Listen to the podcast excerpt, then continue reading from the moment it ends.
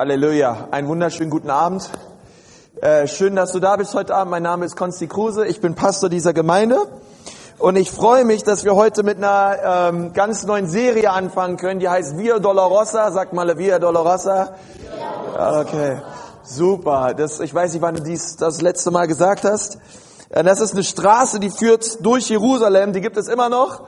Und, ähm, und das ist so der Leidensweg, den Jesus mit dem Kreuz gegangen ist ähm, durch Jerusalem, raus aus der Stadt. Und wir wollen ja auf Ostern hin und ja diesen Leidensweg Jesu anschauen. Was hat Jesus für uns getan am Kreuz? Was ist der Weg, der dorthin geführt hat? Wie sah dieser Weg aus? Ja, ich denke mal, diese, diese Serie hätte man auch nennen können, Reise nach Jerusalem, ja.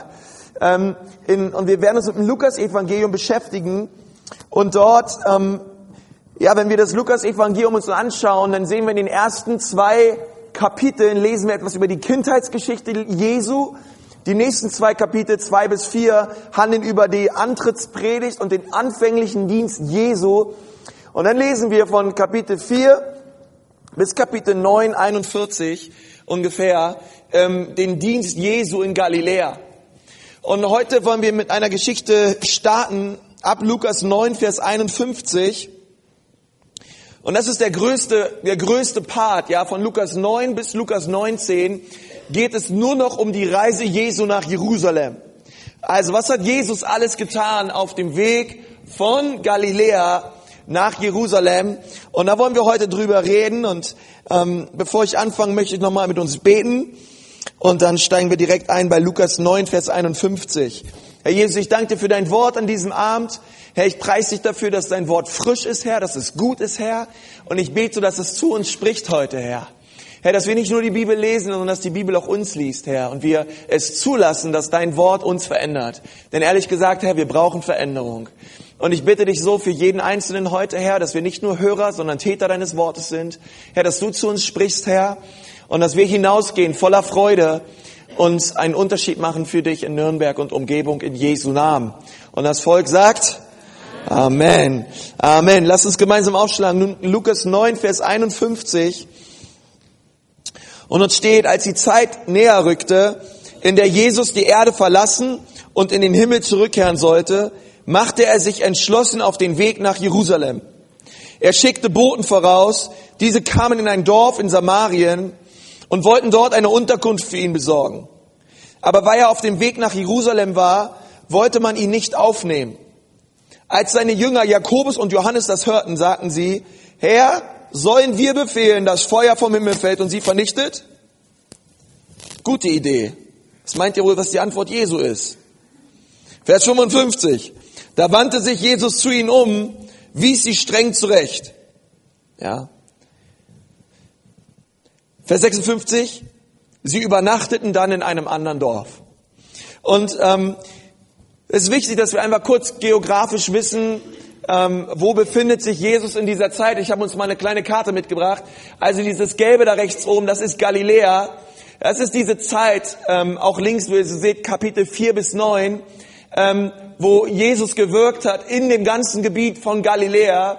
Und dort machte sich Jesus nun auf den Weg, da unten in dieses rote Gebiet, nach Judäa, nach Jerusalem.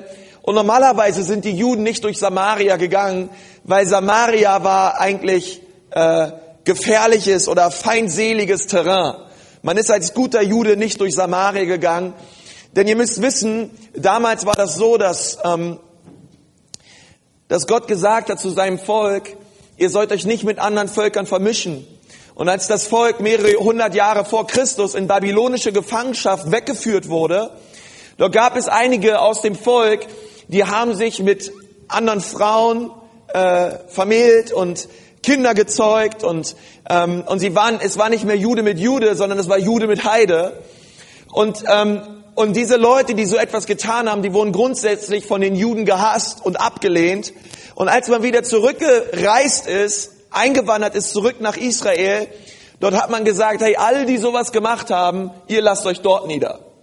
Und man hat ihnen dieses Gebiet gegeben in Samarien und dort musste nun dieses ganze Mischvolk leben. Und es war so, dass die, dass die Juden die Samariter gehasst haben und die Samariter haben die Juden gehasst. Sie hatten ihren eigenen Ort der Anbetung.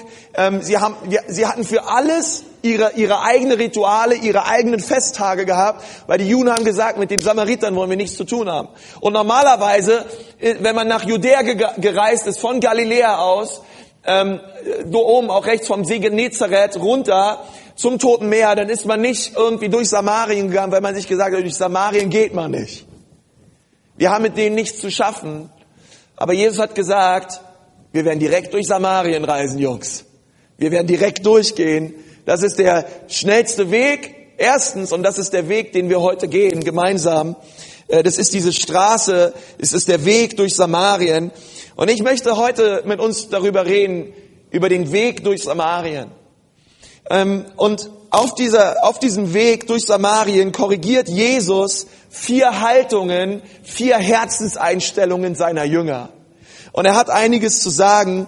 In Vers 46 lesen wir, unter den Jüngern kam die Frage auf, wer von ihnen wohl der Größte sei.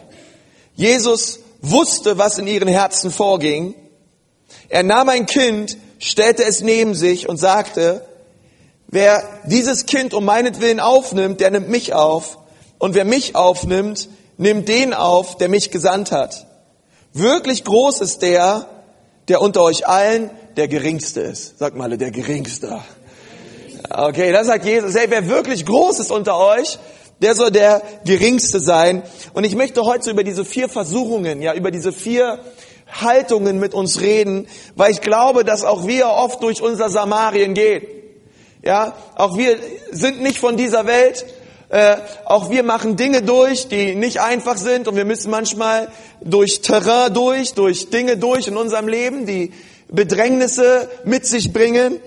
Und dieser Weg von, von Galiläa nach Jerusalem, über den wollen wir heute reden und auch noch in den nächsten Wochen, ähm, bis wir dann Karfreitag um 18 Uhr einen Gottesdienst feiern und über die Via Dolorosa reden und dann ähm, Ostern direkt über die Auferstehung Jesu reden. Und dieser allererste Weg, ähm, das allererste, was der Weg nach durch Samarien offenbart ist, es ist der Weg der Demut. Das ist das allererste, was die Jünger lernen mussten. Ähm, der Weg durch Samarien, der Weg durch ein feindseliges Gebiet ist der Weg der Demut. Und Jesus nahm ein Kind, ja, ich kann mir vorstellen, vielleicht stand so ein kleiner, ein Meter großer Stöpsel gerade neben ihn, ja, umarmt, umarmt so das Knie Jesu und zieht an seiner Hose und er redet dort mit seinen Jüngern und sagt zu seinen Jüngern, hey, seht ihr das hier? Ja, seht ihr das? Wer von euch der Größte werden will, der muss so werden. Der Kleine guckt ihn an, umarmt Jesus. Jesus freut sich und hat ihn lieb. Und und, ich, und, und, und, und was für ein Bild, ähm, was Jesus wirklich will. Ich kann mir vorstellen, die Jünger dachten, sie wären die Kings. Sie wären die King Kongs. Ja? Die Jünger dachten, sie wären die großen Typen. Äh, es gibt auch eine Bibelstelle, die äh, eine Übersetzung sagt, unter den Jüngern kam die Frage auf, wer von ihnen wohl der berühmteste sei. Herr Jesus, jetzt sind wir hier schon alle zusammen. Jetzt sag mal, wer ist hier eigentlich der wirkliche VIP, Jesus? Ich weiß, du hast uns alle gleich gern und so, aber wer ist eigentlich hier der Chef halt, der Obermacker Jesus? Und ich kann mir vorstellen, ähm, ich meine, wie ist es in der Welt, wenn in der Welt Preise verliehen werden, ja, wenn Leute geehrt werden, nominiert werden für einen großen Preis, ja, dann kommen Journalisten zusammen, sie machen Bilder und ähm, überall erscheinen irgendwelche Bilder auf Zeitungen, in den Fernsehen, im Internet, überall. Und ich kann mir vorstellen, dass die Jünger gesagt haben, Herr Jesus, wir sind jetzt hier aus Galiläa und wir laufen durch Samarien nach Jerusalem und sie hatten diese Hoffnung in sich, dass Jesus der Messias ist. Und mit Messias meinten die Juden nicht nur einer, der ihn, der sie von Sünden befreit, sondern einen, der sie befreit von der Herrschaft und Knechtschaft der Römer. Ja, weil Israel war besetzt von den römischen Soldaten und sie dachten sich, Jesus wird derjenige sein, hey, wenn Jesus erstmal in Jerusalem ist, hey, dann wird er sich dort sein Königreich errichten, er wird sich auf den Thron setzen und er wird neuer König werden über Israel. Ja, da kamen alttestamentliche Verheißungen, alttestamentliche Gedanken in ihnen hoch. Er hat gesagt, wenn Jesus erstmal König ist, dann wird er den Römern gewaltig eine raufhauen.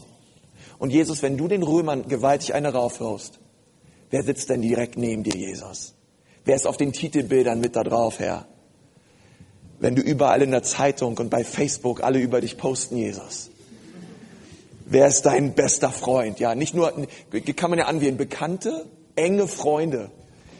Herr, wer ist dein allerengster Freund, Herr? Und, und ich finde es so cool, weil Jesus, weil die Bibel so sagt, Jesus, Jesus sah ihr Herz. Das fand ich so stark, ja.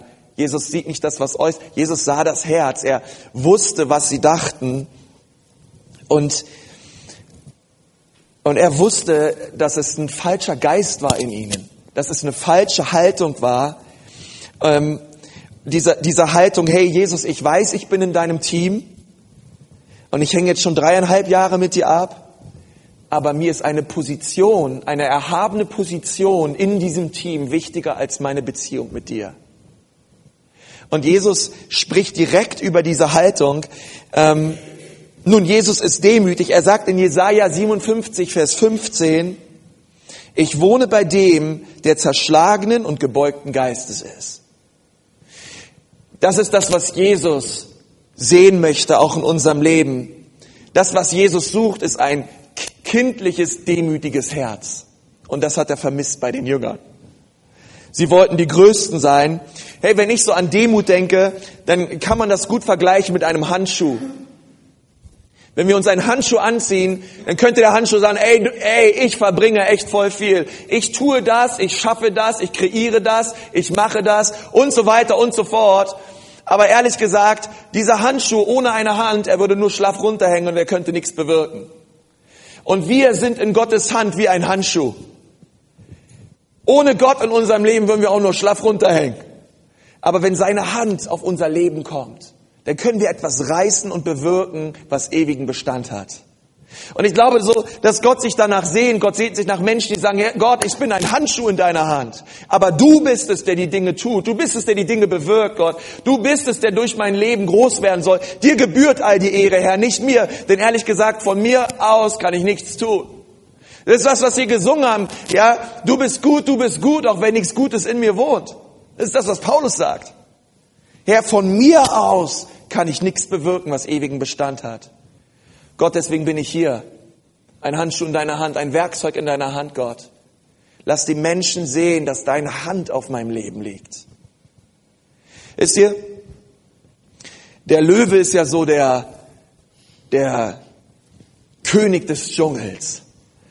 Und es gab mal einen Löwe, der ist zum Bär gegangen und hat gesagt, Bär, wer ist eigentlich der König des Dschungels? Da sagt der Bär, oh Herr Löwe, Sie sind der König des Dschungels. Der Löwe macht und er brüllt laut los und sagt sich, ja, richtig. Und dann geht der Löwe weiter und dann sieht der Löwe ein Zebra, sagt, Zebra, wer ist der König des Dschungels? Das Zebra schaut den Löwen an. Oh, Sie sind der König des Dschungels, Herr Löwe. Der Löwe macht, richtig. Und er freut sich und er plustert sich noch mehr auf und er geht weiter und dann geht der Löwe zu einem Elefanten, haut mit seiner Schnauze irgendwie unten gegen seinen Fuß. Der Elefant sieht den Löwen, packt sich den Löwen, schleudert ihn fünfmal in der Luft, schmettert ihn gegen einen Felsen, hebt ihn wieder auf, taucht ihn dreimal in den Fluss unter, wirbelt ihn wieder zehnmal durch die Luft und schmeißt ihn auf den Boden. Der Löwe völlig verblutet und alle möglichen Knochen gebrochen, schaut den, schaut den, Löwe, äh, schaut den Elefanten an und sagt, ey, nur weil du die Frage nicht verstanden hast, muss mich nicht gleich so verprügeln. Und ich denke, das hat viel mit Demut zu tun. Denn ich möchte dir sagen, du meinst vielleicht, wer Großes zu sein, aber der Tag kommt, da wirst du auf jemanden treffen, der größer ist als du. Und weißt du, ähm, wir alle werden früher oder später vor Gott stehen. Und Gott ist definitiv der Größere. Ja, deswegen können wir sofort auch gleich diese Haltung einnehmen und sagen, Gott, ich bin gar nicht danach aus, der Größte zu sein. Es reicht mir, dass mein Leben davon zeugt, dass du der Größte bist. Es reicht mir aus, in meinem Leben, Gott, der Geringste zu sein. Wisst ihr, die Bibel sagt, dass Jesus ist der Erste und der Letzte, er ist der Alpha und der Omega. Ich muss nicht mehr der Erste sein. Jesus ist bereits der Erste. Ich muss nicht mehr der Letzte sein. Jesus ist bereits der Letzte. Ich darf mich in eine Mitte positionieren, wo Jesus mich umgibt. Und wo ich sage, Gott, es reicht mir aus in meinem Leben, dass dein Name groß wird. Das ist das Ziel meines Lebens. Lebens. Es geht nicht darum, dass ich berühmt und etwas Großes bin, Herr. Bitte hilf mir, Herr, dass mein Name vergeht und dass, wenn ich tot bin, Herr, der Name Jesus sichtbar wurde durch mein Leben. Ja, das war so das Herz der Kirchenväter. Das war das Herz von Whitfield. Whitfield stand äh, in, dem letzten, in der letzten Predigt seines Lebens, stand er auf der Kanzel und hat gesagt, möge der Name Whitfield ewiglich vergehen und nur der Name Jesus bestehen bleiben. Und er sagt so, was die Leute alles über meinen Namen reden. Er sagt, ich bin, ich bin nur ein Werkzeug in seiner Hand. Und es ist so wichtig, dass diese Jünger, ja, sie mussten, sie mussten diese Demut erkennen. Sie mussten in ihrer Haltung zurechtgewiesen werden, weil Jesus in ihnen mehr, er sah in ihnen Weltveränderer. Er sah in ihnen Leute, die einen Unterschied gemacht haben, die das Evangelium gebracht haben. Die Bibel sagt, Thomas brachte das Evangelium bis nach Indien. Ich sage nicht, die Bibel sagen Überlieferung, aber es stimmte, ja. Und ich glaube, das ist wichtig, dass Jesus mehr in ihnen sah. Und deswegen war es so wichtig, dass sie diesen Weg durch Samarien gehen, weil dieser Weg offenbarte Stolz in ihrem Herzen. Und Jesus sagt, hey, hört auf mit der ganzen Diskussion, wer von euch der Größte sei, weil Gott ist der Größte, okay? Hört auf damit. Hört auf, euch euren eigenen Namen zu machen, sondern ihr seid da, um ihn zu verherrlichen. Das Zweite, was dieser Weg durch Samaria offenbart ist, es ist ein Weg der Verschiedenheit. Ähm, Vers 49 steht, Johannes sagte zu Jesus, Meister, wir haben gesehen, wie jemand in deinem Namen Dämonen austrieb. Hammer, oder? Ich meine, da wird jemand von Dämonen befreit. Das ist doch schon mal super, oder? Wenn der Teufel weg ist, ist immer gut. Aber wir haben versucht, ihn daran zu hindern. Weil er nicht mit, nicht mit uns zusammen dir nachfolgt. Doch Jesus gab ihm zur Antwort, hindert ihm nicht, denn wer nicht gegen euch ist, der ist für, aus, für euch. Wisst ihr, ich weiß nicht, kennt ihr diese Leute, die alle kritisieren außer sich selbst? Die an alles etwas zu merken haben und ähm, wenn ich so äh, über Christsein, über Christsein nachdenke, da denke ich darüber nach. Ich meine nicht Angela Merkel. Ähm, da denke ich darüber nach, ey, Christsein ist, Christsein ist keine Champions League, okay? Für ein paar auserwählte Superheroes, ähm, aber so denken, so denken immer viele Leute, ja, Christ, sondern Christsein ist, die ganzen Christenheit, es ist ein Haufen unterschiedlicher Menschen, unterschiedlicher Haarfarbe, unterschiedlichem sozialen Stand, ähm, unterschiedlichen Denominationen. Es gibt, es gibt weltweit 43.257 Denominationen. Okay? Versch völlig verschiedene Denkweisen, Arten und Weisen, wie man die Bibel auslegt. Und ich denke so, dass Jesus, er sieht hier diesen Geist, er sieht diese Haltung der Jünger und er hat gesagt, ey Leute, hört doch mal auf. Ihr seid kein exklusiver Club hier. Es gibt noch andere, die hier in Israel mir nachfolgen und Dinge tun in meinem Namen. Hört doch auf, sie daran zu hindern. Nur weil sie nicht aussehen wie er und nicht riechen wie, wie, wie, wie ihr riecht, okay? Ähm, hindert ihnen nicht. Auch sie tun ein Werk Gottes und er korrigiert diesen Geist, der in ihnen war. Und Paulus, Paulus schreibt in 1. Korinther 12, es gibt viele Gaben, aber es ist ein und derselbe Gott, der allem in allem alles wirkt. Und das ist auch so wichtig, ja. Hey, wir sind Teil eines Ganzen. Heute werden überall auf der Welt Gottesdienste gefeiert. Okay, wir sind hier, die Ecclesia ist nicht, äh, ich wollte schon sagen, die einzig selig machende Kirche. Wir sind hier nicht die, wir, wir, wir sind hier nicht auf weiter Flur alleine. Okay, es gibt ganz viele Gemeinden, die Gottesdienste feiern und wo heute Jesus verkündigt wird und viele, viele Menschen zum Glauben kommen an ihn. Und das ist wichtig, dass Jesus das sagt hier zu Johannes und zu Jakobus und sagt, ey, fangt euch doch mal an, darüber zu freuen, dass jemand frei wurde von Dämonen. Anstatt rumzumeckern an allem, freut euch doch über das, was geschehen ist. Freut euch doch, dass Menschen frei geworden sind und Jesus kennengelernt haben. Ich denke immer so ein bisschen, Christenheit ist so ein bisschen wie die NATO, ja? Verschiedene Länder, die zusammenkommen, verschiedene Uniformen an, aber sie kämpfen alle unter einer Flagge und die Waffen sind alle in eine Richtung gerichtet. Gegen den Feind. Und es ist wichtig, dass, ja, dass, dass wir diese Haltung, innere Haltung haben, hey, wir sind verschieden. Es gibt auch Leute, die bewirken wunderbare Dinge auf dieser Welt für Gott. Und es kann sein, dass sie einige Sachen in der Bibel anders sehen wie du, einige Sachen anders auslegen wie du und nicht so aussehen wie du, nicht dein What would Jesus do Band tragen und nicht dein Lieblingssticker hinten auf dem Auto haben wie du, aber trotzdem kämpft ihr gemeinsam in einem Team. Okay? Und das ist das, was Jesus will. Er will, dass Einheit ist unter uns und er wollte auch, dass Einheit ist unter seinen Jüngern. Er sagt, hör auf, euch zu vergleichen.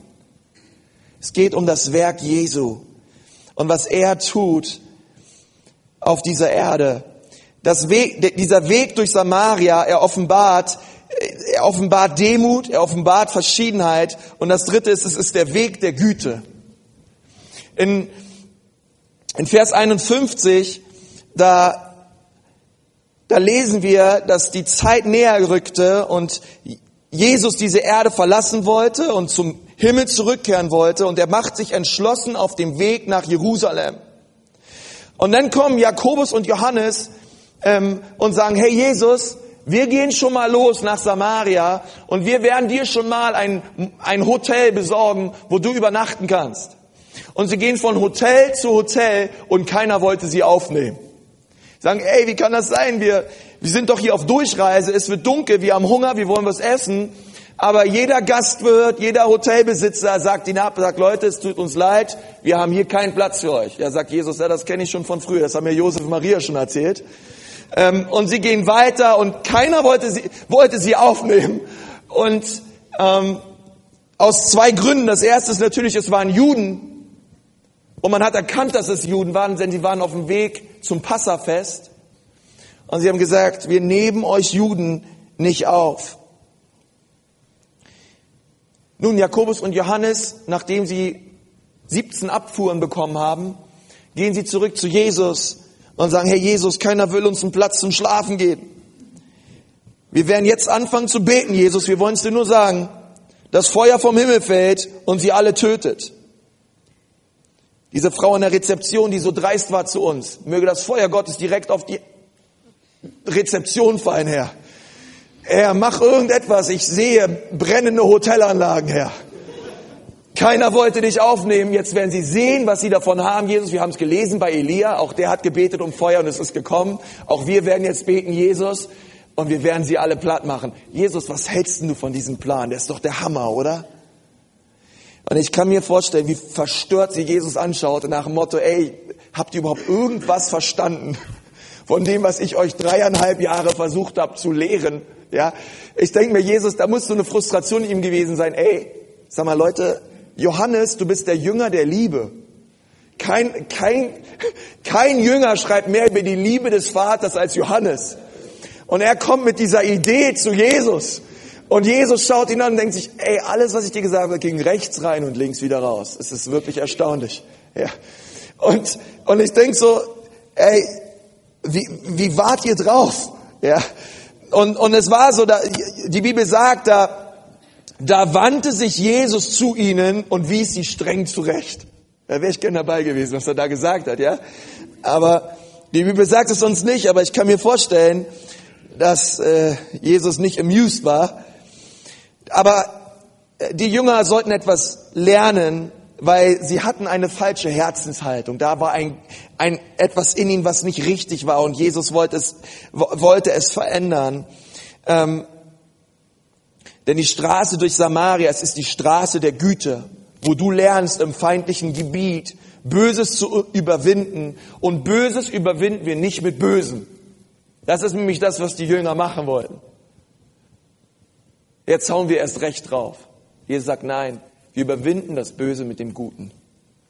Steht in Römer 12, Vers 21, durch das Gute überwinden wir das Böse. Okay, vielleicht können wir es mal gemeinsam lesen. Lass dich nicht vom Bösen besiegen, sondern besiege Böses mit Gute. Das ist ein super Vers zum Auswendig lernen, ist noch ganz leicht zu merken, Römer 12, und dann drehst du die 12 einmal um, bist auf 21. Und da weißt du gleich, wie du durch dein Samarien durchkommst in deinem Leben.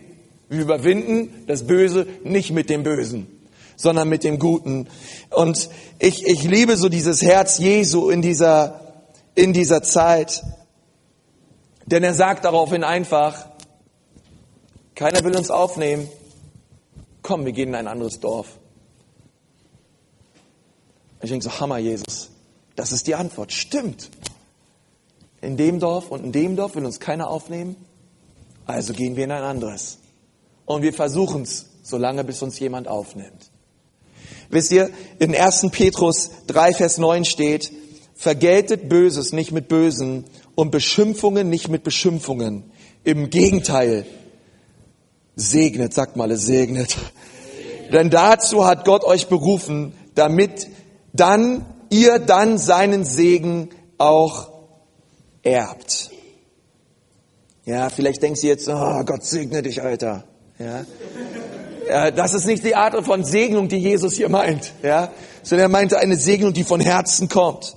Wie sieht, wie sieht dieser Geist Jesu aus? Wisst ihr, äh, ich weiß noch, wir hatten einmal äh, eine Snowboard-Freizeit, die hieß With the Lord on the Board oder so. Ja. Und, ähm, und das war, da, waren wir an so einem Berg und da war immer übelster Parkplatzmangel. Und wir sind mit dem Auto rumgefahren, haben gesucht und gerade wurde was frei, aber wir sind schon mit dem Auto vorbeigefahren. Dann ist jemand ausgestiegen aus dem Auto und wir haben gesagt, hey, stell dich mal dahin. Ich glaube, es war irgendein Mädel auch, ja. Das war sogar Sarah oder Sarah was. Sarah stellt sich in den Parkplatz. Wir fahren einmal außen rum und du siehst schon, wie ein anderes Auto gekommen ist, so ein fetter Mercedes oder keine Ahnung, was das war. Und er fährt einfach voll rein in die Parklücke, fährt die Sarah fast um, ja. Und, und ich habe schon gesehen, wir kommen so rum, weißt du, und ich sehe das Auto, ja, so ein Holländer-Kennzeichen. Und ich dachte mir, ich habe schon innerlich gesehen, wie ich den Kopf packe von diesem Typen, dreimal voll auf sein, auf sein Lenkrad den Kopf haue und dann mir überlege, hey, während ihr Skifahrt, dann hole ich meinen Schlüssel raus und ritz irgendwas schön in euren Lack rein und irgendwas werde ich machen. Und ich merke so, wie in mir etwas an Aggression hochkam gegen diesen Typen, ja, der fast die Sarah umgefahren hätte. Chris, Amen. Und ich dachte mir so, Mann, ey. Und, und ich weiß nicht, ob du diese Situation kennst in deinem Leben, ähm, wo, wo Dinge passieren und du explodieren könntest. Und da sagt Jesus, wie hier zu seinen Jüngern, sagt, hey, ist alles okay. Segne. Du wirst schon noch einen anderen Parkplatz finden. Das Dorf sagt nein, keiner lässt uns in ein Hotel. Wir segnen. In einem anderen Dorf wird uns schon jemand aufnehmen. Das ist die Haltung und die Gesinnung Jesu, Freunde. Und, und da war so viel Jezorn und Aggression in Johannes, dem Jünger der Liebe, dass Jesus völlig baff war über die Reaktion seiner Jünger. Und ich denke, so manchmal ist Jesus auch baff bei so manchen Reaktionen von uns. Weil er sich überlegt, hey, das kann doch nicht sein, dass, ich, dass, dass wir uns innerlich manchmal so auftürmen und so ärgerlich werden und so voller Groll sind.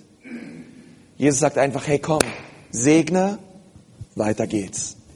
Segne, weiter geht's. Und ich möchte dich dazu ermutigen, dass, ähm, dass du Jesus einlädst und dass du sagst, Jesus, ich lege jeden Groll, jeden Jezorn, jede Aggression in mir ab an deinem Kreuz. Und ich bitte dich, dass du meine innere Haltung veränderst. Dass du mein innere, dass du mein Herz veränderst, Herr. Dort, wo es so hart geworden ist.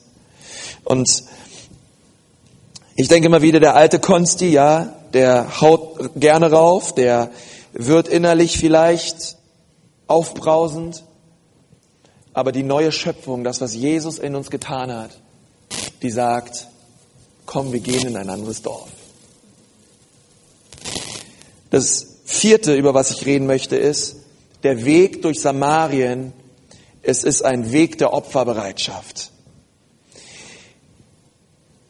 Wenn, wenn wir an Samarien denken, dann denken wir an Demut, wie ein Kind. Wir denken an, an Unterschiedlichkeit, ja. Nicht jeder ist wie ich, aber sie tun trotzdem den Weg, sie tun trotzdem das Werk des Herrn. Das dritte ist Güte. Ja, wir überwinden das Böse mit dem Guten. Und dann sagt Jesus viertens, was seine Jünger lernen mussten, auf dem Weg nach Jerusalem war Opferbereitschaft. Denn wisst ihr was? Jesus war auf dem Weg nach Jerusalem. Jesus wusste, was ihm in Jerusalem erwartet. Nämlich keine Krone, sondern eine Dornkrone. Jesus wusste, die Via Dolorosa in seinem Leben wird kommen. Er wird diesen Leidensweg gehen. Und Jesus sagt hier, hey, lass mich euch mal an was erinnern. Die Füchse haben ihre Höhen, aber wenn ihr mit mir unterwegs seid, ich habe keinen Ort und ich habe keinen Platz, wo ich meinen Kopf niederlege. Und er lädt sie ein und sagt, wer mir nachfolgt, der geht auf einem Weg der Opferbereitschaft, einem Weg, der nicht bequem ist. Jeder, der Jesus nachfolgen will, der wird unbequeme Dinge erleben in seinem Leben. Dann steht in Vers 59 in Lukas 9, zu einem anderen sagte Jesus, folge mir nach. Er aber antwortete, Herr, erlaube mir zuerst, sag mal zuerst, weil das offenbart sein Herz, was, was immer wir zuerst wollen, offenbart unser Herz. Zuerst nach Hause zu gehen, um mich um das Begräbnis meines Vaters zu kümmern. Nun, ähm, er sagt, lass mich zuerst zu meinem Vater gehen und mich um sein Begräbnis kümmern. Aber wisst ihr, die Juden, sie beerdigen Menschen, Angehörige, wen auch immer, an dem gleichen Tag, wo dieser Mensch gestorben ist. Okay? Es ist nicht wie in Deutschland, dass man erstmal vier, fünf Tage vergehen lässt oder eine Woche oder so, manchmal zwei Wochen und man irgendwo aufbewahrt ist und dann wird derjenige in, zu Grabe getragen, sondern Juden, wenn jemand gestorben ist an einem Tag, dann wird er am gleichen Tag beerdigt. Das ist Gesetz. Das ist, das, das wird so gemacht. So übrigens auch bei Jesus so. Am gleichen Tag kam er in das Grab von Josef von Arimathea und auch hier ist es so, auch, also einfach eine jüdische Kultur, jemanden an dem gleichen Tag, wo er gestorben ist, zu beerdigen. Und wisst ihr, was ich bei vielen Kommentatoren gelesen habe, was mir wirklich aufgegangen ist, es ist, dass dieser Vater von diesem Typen, der gesagt hat, ich möchte erst hingehen, meinen Vater beerdigen, der Vater war noch gar nicht tot. Und, ähm, und alles, was er meint, ist, wenn mein Vater stirbt, dann möchte ich da sein, und dann möchte ich bei meinem Vater sein, denn ich möchte sein Erbe bekommen. Denn ehrlich gesagt, wenn sein Vater schon tot wäre, dann wäre er jetzt nicht bei Jesus. Dann wäre er bei seinem Vater und hätte ihn beerdigt. Aber er war bei Jesus und Jesus hat zu ihm gesagt, hey, ich weiß, auf was du wirklich aus bist. Du bist auf ein Erbe aus. Du willst das Leben mit deinem Vater noch verbringen, so weit wie es geht. Und wenn er stirbt, dann willst du Reichtum. Dann willst du ein Erbe haben. Und Jesus sagt zu ihnen, hey, folge mir nach, verlass dein Erbe, verlass die Gunst und, und, und dieses Gehabe und das, was du erwartest von deinem Elternhaus, sondern folge du mir nach, komm und mach du dich auf. Verlasse diesen Reichtum dieser Welt, das, was die Welt dir zu offerieren hat, lehne es ab und komm, wir gehen durch Samarien direkt nach Jerusalem, wir verändern diese Welt. Aber wisst ihr, dieser Mann wollte nicht. Und ich denke immer wieder, hey, wie oft lassen wir uns, nehmen, lassen wir uns gefangen nehmen von Reichtum? Zwei Drittel aller Gleichnisse, die Jesus gebracht haben, hat, handelte über Geld. Stellt euch mal vor, alle zwei Drittel aller, aller meiner Predigten würde ich über das Geld reden. Ich weiß nicht, wie lange ich diesen Job noch hätte. Ähm, aber Jesus hat zwei Drittel aller Predigten, aller Gleichnisse gingen um Kohle. Und es gibt nur einen Gott, den die Bibel neben dem Gott Abrahams, Isaaks und Jakobs stehen lässt. Und es ist der Mammon. Das ist der einzige Gott, über den Jesus redet. Und er hat gesagt, passt, passt auf, das Geld ist nicht das Schlimme, aber es ist die Geldliebe. Es ist das, was euch gefangen nimmt. Hey, ich möchte sagen, ähm, in, im Himmel wirst du dankbar sein über jeden Opfer- und Kollektenaufruf, den wir als Gemeinde machen. Du wirst dankbar sein für jeden Pastor, für jeden Leiter, der dir, dir, der dir die Gelegenheit gibt, finanziell ins Reich Gottes zu investieren. Weil ich möchte dir sagen, dort, dort bereitest du dir einen Schatz, die Bibel sagt, wo Motten es nicht fressen können. Ein Schatz, der nicht verrottet, ein Schatz, der nicht vergeht. Und jeder, der dich einlädt, ins Reich Gottes zu investieren, ich sage Ihnen, in aller Ewigkeit wirst du ihm danken.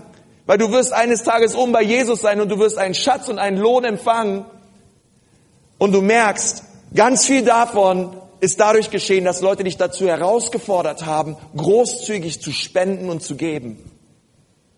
Die Bibel sagt das so oft, der Geben ist seliger als Nehmen. Gebt euer Geld hinein ins Reich Gottes. Die Bibel fordert uns das so heraus. Es gab mal eine Oma, die war mit ihrem Enkelkind im Gottesdienst Danach sind sie gemeinsam mit dem Auto nach Hause gefahren. Sagt die Oma, ah, die Musik, ah, und die Predigt, der Pastor, ah, ah nicht so toll und ja, wieder nicht über mein Lieblingsvers gepredigt. Meine drei Lieblingslieder kamen auch nicht vor aus dem Gesangbuch und ah, und naja, der Kaffee und der Kuchen nach dem Gottesdienst waren akzeptabel, haben sich echt Mühe gegeben. Schaut das Enkelkind die Oma an und sagt, Oma, was willst du erwarten? Du hast nur zwei Euro in den Kollektenbeute gegeben. Nicht schlecht, oder? Für zwei Euro? Und ich denke so, das offenbart, das, das offenbart oft ein Herz. Ja?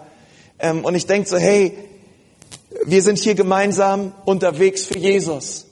Und wir wollen äh, eine Vision haben. Wir wollen nicht nur diesen Raum hier vollkriegen mit Menschen, sondern wir wollen eine Stadt verändern. Wir wollen Menschen erreichen für Jesus. Und ich sag dir, jedes Mittel wird gebraucht.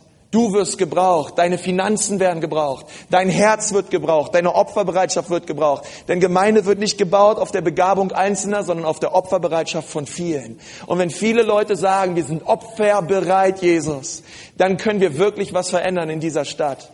Aber es geht nicht durch einzelne Leute, die sagen, okay, ich, ich gehe all in sondern es braucht jeden Einzelnen von uns. Es braucht deine Opferbereitschaft. Wenn du sagst, ich möchte mit Jesus unterwegs sein durch Samarien. In Vers 61 steht, wieder ein anderer sagt, und da war noch ein anderer unterwegs, ich will dir nachfolgen, Herr, doch erlaube mir, dass ich zuerst noch von meiner Familie Abschied nehme. Jesus erwiderte, Wer die Hand an den Flug legt und dann zurückschaut, ist nicht brauchbar für das Reich Gottes. Und weißt du, wieso Jesus das zu diesem Mann sagt? Er sagt, ey, denn ich weiß, was passiert. Wenn du erst nach Hause gehst und Abschied nimmst, zu Hause ist Renato, Oskar, Franz und Hans. Und Renato, Oskar, Franz und Hans, die werden da alles daran setzen, dich zu überreden, dass du mir nicht nachfolgst.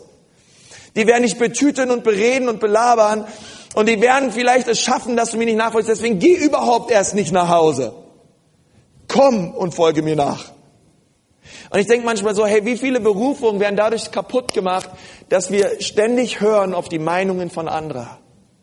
Dass ständig daran aus sind, dass die Schritte im Glauben, die wir tun, dass auch jeder damit d'accord geht.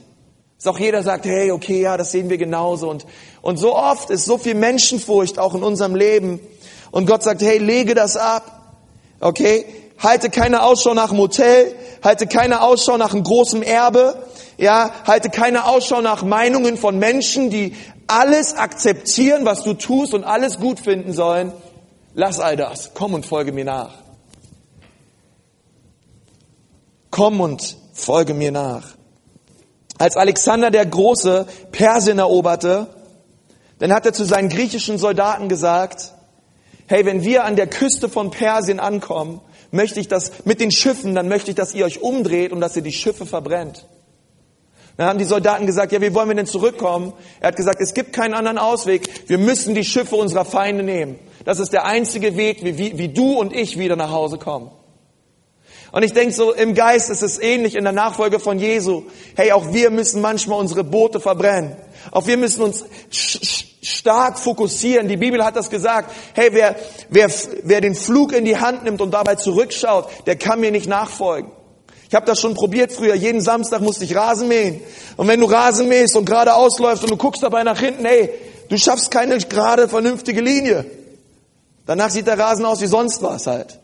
Du musst wahrscheinlich mehrere Flächen doppelt mähen. Okay? Wer von euch einen Rasen hat, der weiß, was ich meine. Ähm, sondern du musst, nach, du, musst, du musst nach vorne schauen. Du musst genau den Weg sehen. Du musst fokussiert bleiben. Und das sagt Jesus, hey, wer von euch nicht fokussiert bleibt und ständig nach hinten schaut, hey, den kann ich nicht gebrauchen. Aber ich möchte dir sagen, heute Morgen, äh, heute Abend fordert uns Jesus heraus. Und er sagt, hey, der Weg durch Samarien, es ist ein Weg der Güte, es ist ein Weg der Demut, es ist ein Weg der Unterschiedlichkeit aber es ist auch ein Weg der Opferbereitschaft. Aber Jesus ist es wert. Weil wir sind nur ein Handschuh in seiner Hand und er möchte seine Hand auf unser Leben legen und er möchte durch dein Leben einen Unterschied machen auf dieser Welt. Ich möchte mal mit uns beten.